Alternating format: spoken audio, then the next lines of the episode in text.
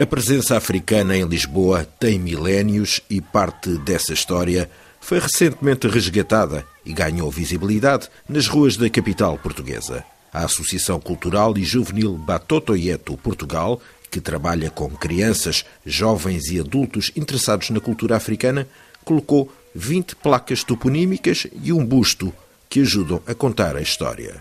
Nas placas estão identificadas personalidades e locais marcantes da Lisboa africana desde o século XV.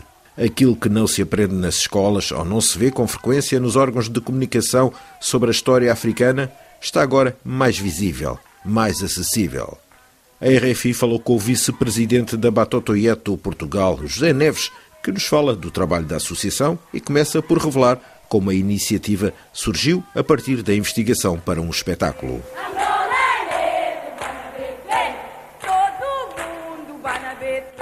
É uma continuidade do trabalho que nós já fazemos com a Associação de sensibilizar a comunidade maioritária portuguesa para as questões da cultura africana e tentar transmitir aos jovens, às crianças e adultos da comunidade africana um pouco mais sobre a sua história, aquilo que não se aprende nas escolas, que não vemos com frequência na televisão ou nos órgãos de comunicação. E, portanto, nós, por intermédio da dança tradicional, que é o nosso forte, aprendemos sempre muita história, e chegou uma altura que decidimos estudar sobre a existência de danças africanas em Portugal. E esse, esse trabalho de pesquisa, fomos a vários conservatórios de música, falar com professores, historiadores, fez-nos chegar aqui às origens do fado, ao fado dançado. No fundo, que tinha aqui influências mouriscas, africanas, embebido na cultura portuguesa, tanto lisboeta, um produto lisboeta, mas que tinha percussão, tinha uma dança considerada erótica e tinha um canto, um lamento, um choro fado é uma espécie de um português blues. E quando fizemos essa, essa recolha de informação para criar um espetáculo de fado dançado,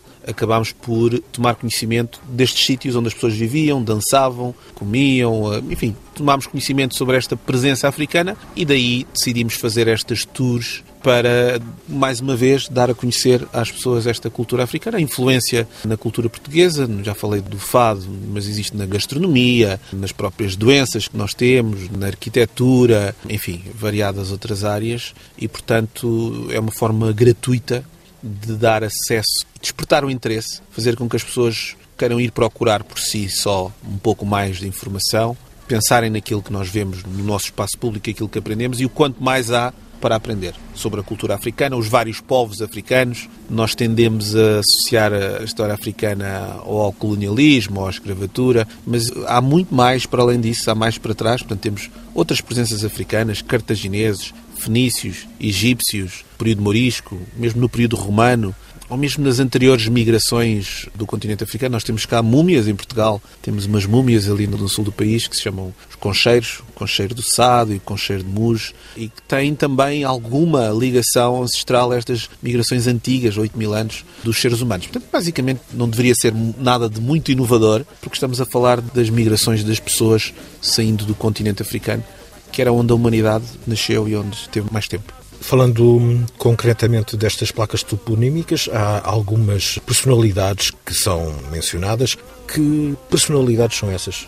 Focando neste início do projeto associado ao, estudo do fado dançado, posso fazer referência, por exemplo, ao Domingos Caldas Barbosa, que era um músico, tocador de lundum. O lundum é uma espécie de pai do fado e da morda cabo-verdiana e era um tocador de lundum, de modinha, de fofa, de géneros musicais e de dança que existiam cá em Lisboa e que depois acabaram por eh, constituir uma grande parte daquilo que era o fado. E é a imagem que se vê, por exemplo, no Museu do Fado, associada ao início da história do fado. Ele tem uma placa aqui perto do Campo Mártires da Pátria, que era um local onde agora é a Embaixada de Itália, onde se reunia para confraternizar e socializar, e portanto tem lá uma placa a dar esta lembrança de quem ele era. Ele era uma das pessoas precursoras da música popular brasileira e que, no fundo, depois fez-se famoso cá também, fez-se adorado pela elite portuguesa isso fez com que o estilo de música de rua, que era o fado, passasse um pouco para os salões da burguesia e ganhasse a dimensão que tem hoje. Outra pode ser, por exemplo, o Dr. Sousa Martins, também no Campo Mártires da Pátria, um médico que tinha umas características diferentes na sua forma de, de trabalhar, de uma forma um pouco mais espiritual, tanto é que é uma espécie de um culto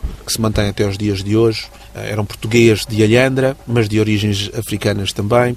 Podemos falar também aqui do Largo São Domingos, da Igreja de Nossa Senhora do Rosário dos Homens Pretos, uma congregação onde as pessoas negras se organizavam para fazer parte da sociedade portuguesa, ajudar nos eventos, procurar emprego, oferecer serviços. Como nós vemos ainda hoje em dia, aqui na zona do Lar de São Domingos, a presença africana bastante forte, tem a ver com esse legado antigo, portanto, sempre foi um local desse encontro e, portanto, daí termos colocado uma estátua relativamente a uma dessas pessoas, que é o pai Paulino, ali exatamente no Lar de São Domingos. Podemos falar de zonas da zona ribeirinha do Rio, a Praça de Comércio, Caixo Sodré, tudo zonas de contacto, zonas onde, onde chegavam os barcos com algumas pessoas escravizadas, portanto, também há esta necessidade de mostrar que a presença africana não está só vinculada a pessoas escravizadas. Havia pessoas contratadas para trabalhar nos navios, na construção dos navios, no trabalho com o ferro, tanto os africanos da zona do Benin, que tinham esse conhecimento já bastante ancestral, ou navegadores que conheciam a orientação pelas estrelas na zona do Equador, abaixo do Equador, o Cruzeiro do Sul, mas nós raramente aprendemos sobre esses navegadores africanos que também existiam. E achamos que transmitir isto à sociedade portuguesa, não só às pessoas de origem africana, mas de toda a gente, ajuda-nos a conhecer um bocadinho melhor os outros, os contributos positivos, que já ouvimos isso de outros povos, dos celtas, dos romanos, dos godos, visigodos, e é apenas mais um complemento à questão do povo africano. O trabalho da Associação Batotoieto está acessível através do, do digital. Quem for à procura, onde é que pode procurar e o que é que vai encontrar? nesta continuidade de tentar providenciar estas informações de forma mais abrangente e gratuita possível, temos recolhido livros, informações, histórias, testemunhos e estamos a adicionar no nosso site batotieto.pt, Batotieto de Portugal. É uma plataforma memória digital africana, portanto, no fundo, que quer colocar mais informação para outros poderem ir estudar, para outros poderem fazer trabalhos académicos, peças artísticas, músicas, representações, outro tipo de tours noutras zonas do país, porque eh, há muita gente que nos pergunta, bem, de onde é que tiramos esta informação? E outra, então eh, acabamos por fazer uma espécie de compilação destas fontes bibliográficas, da nossa própria experiência, porque a nossa própria experiência também é ela criadora e faz parte da própria plataforma como momento de criação associado a este, a este assunto. Também abordamos outros trabalhos de outras associações, porque não somos só nós que fazemos este tipo de trabalho. Há outras associações afrodescendentes que também trabalham estas temáticas e, portanto, plataforma digital, uma forma de aceder e pronto, e por este intermédio vamos trocando informação com académicos, vamos reforçando aqui a nossa, a nossa história. No fundo é reforçar a história portuguesa com mais informação. A Batotoieto teve então o concretizar deste projeto das placas toponímicas, está a trabalhar no digital. Quais as outras iniciativas da Batotoieto? A nossa essência e aquilo que nos fez chegar até aqui e de onde aprendemos mais foi por intermédio das danças tradicionais, da música e da percussão tradicional africana. Portanto, continua a ser algo que fazemos. Portanto, fazemos workshops, animação, fazemos eventos, eventos de fado dançado. Também realizamos apoio social junto das comunidades migrantes por intermédio de apoio à documentação, havendo com participação e apoios financeiros de entidades estatais ou de camarárias. Portanto, nós não existiríamos se não fossem esses apoios de entidades públicas ou privadas. No fundo, já duramos há quase 30 anos e julgamos que o contributo deixado abriu portas a muitos outros projetos, mas queremos evoluir e criar mais produtos de qualidade, com maior robustez social. Portanto, fazermos isto é apenas um bocadinho daquilo do potencial que poderíamos fazer e que teria relevo a nível internacional. Não é tão fácil assim trabalhar nestas áreas, mas queremos concretizar estas agora associadas às visitas, aos workshops temáticos, às nossas tradições, ao mundo da gastronomia, ao mundo do afroturismo, no fundo congregar a cultura, a dança, a gastronomia, a história, a música e apostar também neste contributo, neste benefício que as nossas comunidades devem ter do turismo, portanto o turismo também deve beneficiar destas comunidades que não estão tão expostas ao centro histórico da cidade ou que normalmente não associamos muito à questão turística, mas temos muito para oferecer e há muito interesse da parte de vários turistas sobre estes temas, sobre esta Lisboa mais autêntica, mais popular e portanto queremos trabalhar nesse sentido, mas para fazer isso precisamos sempre do apoio dos nossos parceiros e esperamos continuar.